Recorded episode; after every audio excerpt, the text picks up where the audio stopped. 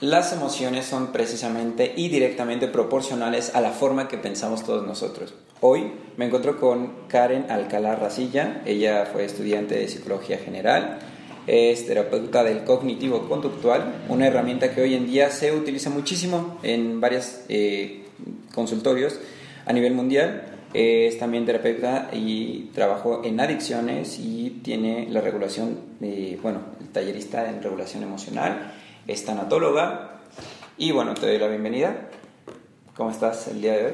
Hola, muy bien. ¿Tú cómo estás? Bien, bien, bien. Eh, me da gusto poder entrevistarte porque precisamente, como ya habíamos hablado anteriormente, fuera, fuera de, de, grabación de audio, me interesa mucho esta parte en la cual, pues obviamente, pocas personas son con las que primeramente podemos hablar de emociones y sobre todo saben bases fundamentales de manera científica no hablar de manera es que yo creo, es que yo opino, es que yo pienso, es que me dijeron, sino de manera contundente, que tengan las bases sólidas en lo que es la, pues la ciencia en sí, ¿no? Que quizá se hagan de una manera u otra muy distintas, pero me gustaría que me dijeras cuántos años tienes.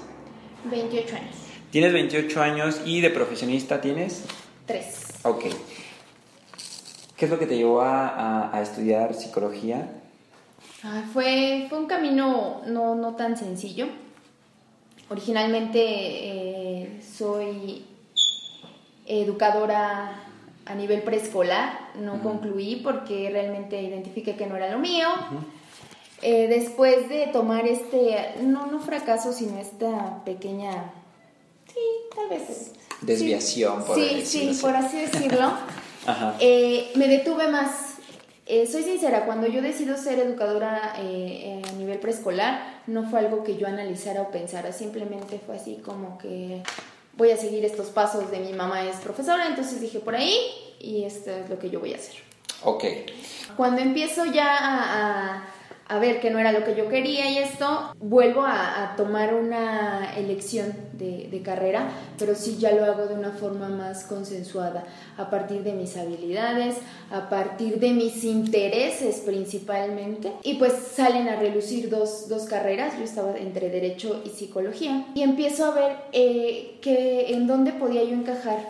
Soy una persona que no le gusta la rutina, me causa un poco de conflicto tener una una rutina diaria en cuanto a actividades. O sea, sí puede ser para algunas cosas muy ordenada, pero tener la rutina como que seis horas en el trabajo y luego sal y eso me cuesta un poco de trabajo. Entonces, empiezo a ver que la psicología tenía muchas ramas. Por supuesto. Área organizacional, área clínica, educativa. Yo dije, de aquí soy. Me voy a aburrir de la clínica. Claro. Me preparo para el área educativa, me cambio, me voy a la organizacional y así Dije, voy a tener esto que a mí me gusta, estar en, movimiento, que es más... Y fíjate que la mayoría de, este, psicólogos que he conocido, alrededor, la mayoría siempre me argumentan lo mismo. Carlos, no puedo tener una rutina porque realmente me pesa demasiado tener una rutina. Este, eh, quizás este, ya sea, no sé si sea una condicional de todos los psicólogos. no lo sé. Pero creo que sí es un patrón que la mayoría sigue, ¿no? Y en ese sentido, eh, bueno, nuestro programa Conéctate siempre contigo habla de las emociones. ¿Qué, qué es esta parte que todo, todo mundo eh, creo que nos falla? Que creo que, que todo mundo deberíamos estar educados en, en emociones. ¿Qué nos podrías hablar de las emociones? Bueno, yo creo que primero que nada debemos de empezar a, a romper con la idea de que las emociones están clasificadas o buenas o malas. Eso es lo primero. Tenemos que darnos cuenta que las emociones no son ni buenas ni malas, simplemente algunas en ocasiones son agradables y en otras ocasiones son desagradables, ¿no?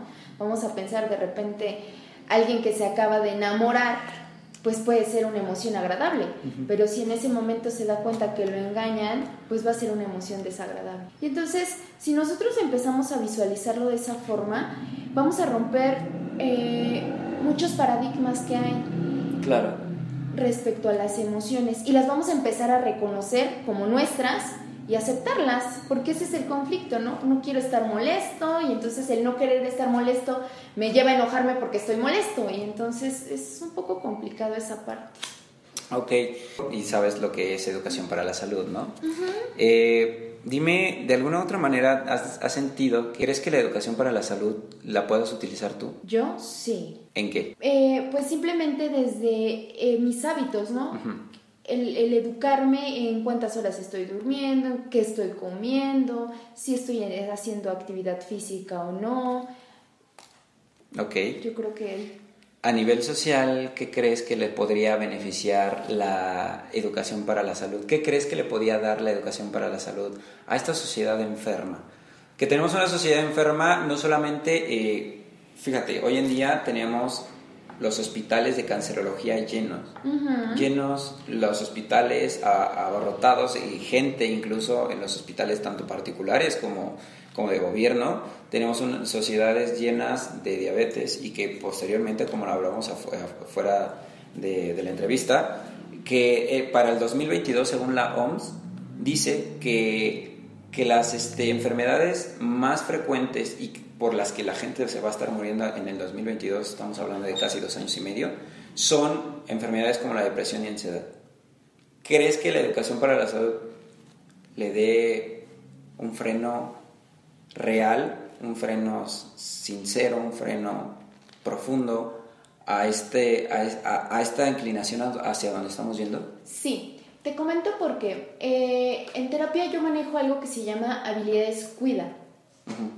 Estas habilidades hacen que los pacientes empiecen a identificar antes que nada cuántas horas duermen, qué es lo que están comiendo, porque también sabemos que lo que yo como me va a dar energía o me va a dar fatiga. Claro. Y entonces, cuando hacemos este análisis con los pacientes, que obviamente yo no lo hago tan profundo, porque yo no, no, los educo al 100% en un sueño, este, ay, se me olvidó el, nombre del término, es higiene de sueño, ¿no? Yo no, los educo para una buena higiene de sueño, les doy a, a, grosso modo y les hago ver que eso es medular, pero un educador para la salud podría perfectamente ayudar a las personas a que empiecen con estas habilidades básicas para poder tener un buen sueño, una buena alimentación. Y sabemos que si tenemos un buen sueño y una buena alimentación, bueno, tengo más habilidad para manejar el estrés, ¿no? Tengo más habilidades para ver qué está pasando si tengo ciertos síntomas depresivos,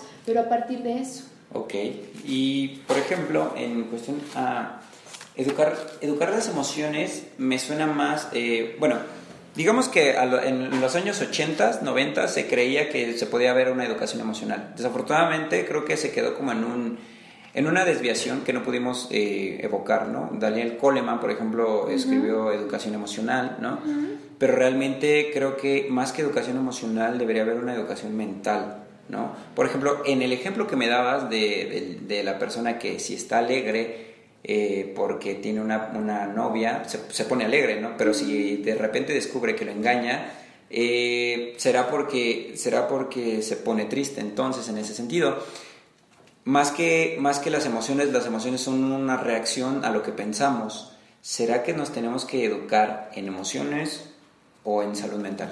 Yo creo que va de la mano, ¿eh? No podríamos verlo por separado. Primero que nada, sí, si lo tuviéramos que ver como en ejes prioritarios, sí sería importante empezar a reconocer qué es lo que estoy pensando. Ok. ¿No? A partir de eso, ¿cómo estoy yo reaccionando? Porque nosotros manejamos algo que se llama un análisis funcional, donde manejamos una técnica que se llama ABC. Entonces, primero, ante cierta situación o emoción, hay un activante, un pensamiento y una consecuencia. Entonces, cuando nosotros hacemos el análisis con los pacientes y empezamos a ver que ese pensamiento me está haciendo a mí tener una consecuencia o una reacción, pero es a través de lo que yo estoy pensando. Entonces, empiezo primero que nada a reconocer cómo funciona mi pensamiento. Posteriormente, a nivel emocional, bueno, también empiezo a reconocer primero que nada cómo funciona mi cerebro. Hay una teoría que se llama la teoría de los tres cerebros, donde nosotros nos dejamos llevar más por el cerebro mamífero, ¿no? Que es el encargado de las emociones, donde viene todo nuestro sistema límbico. En esta parte, pues, ¿qué pasa? Las personas no hacen conexión con la parte prefrontal, que es la encargada del razonamiento. Entonces, primero tengo que darle a la persona la habilidad para reconocer qué es lo que está pensando y posteriormente una habilidad para que ella vaya regulando esas emociones y pueda tener como un tiempo, vamos a llamarlo así, como de enfriamiento para poder hacer esta conexión entre lo emocional y lo racional. Ok, me parece perfecto. Eh, para esta ronda de preguntas que te voy a hacer, eh, me vas a tener que mencionar tres estrategias que tú darías. Ah, ok, tres estrategias que yo daría para manejar las emociones. Primero que nada sería el higiene mental. Empezar a ver qué es lo que yo estoy pensando, si esto que yo estoy pensando me beneficia o me perjudica. Okay. Y no nada más a mí, porque si no nos volvemos individualistas y al final del día estamos en sociedad, ¿no? Ver si esto me perjudica a mí o a otra persona. Eh, posteriormente, yo creo que sería importante empezar a conocernos. Hay mucha gente que se enoja, pero ni siquiera sabe cómo empieza a sentir el enojo, si no se empiezan a tener los famosos secuestros amigdalares y no se dan cuenta cómo el, el cuerpo se secuestró se, y empiezan a reaccionar. Entonces, si nos empezamos a conocer cuáles son las sensaciones que tiene mi cuerpo, eso nos pudiera ayudar a frenar y no llegar a, la agresión o llegar a los extremos de la expresión emocional.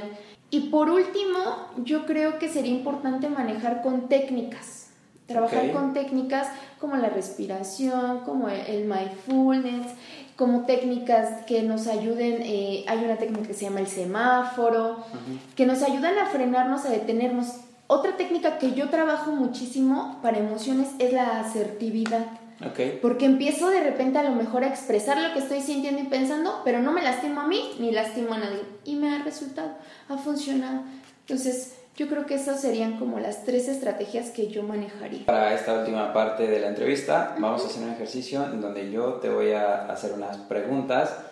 Te voy a dar una palabra y lo primero que se te venga a la mente es lo que vas a contestar, ¿vale? Si yo, por ejemplo, digo perro, a lo mejor lo primero que se te viene a la cabeza es mascota, ¿vale? En este caso, son eh, palabras relacionadas a lo que es este, el tema que estamos hablando hoy. ok, perfecto. Bueno, educación. Bienestar. Salud. Calidad de vida. México. Mi país. Sociedad. Enferma. ok, Mi municipio.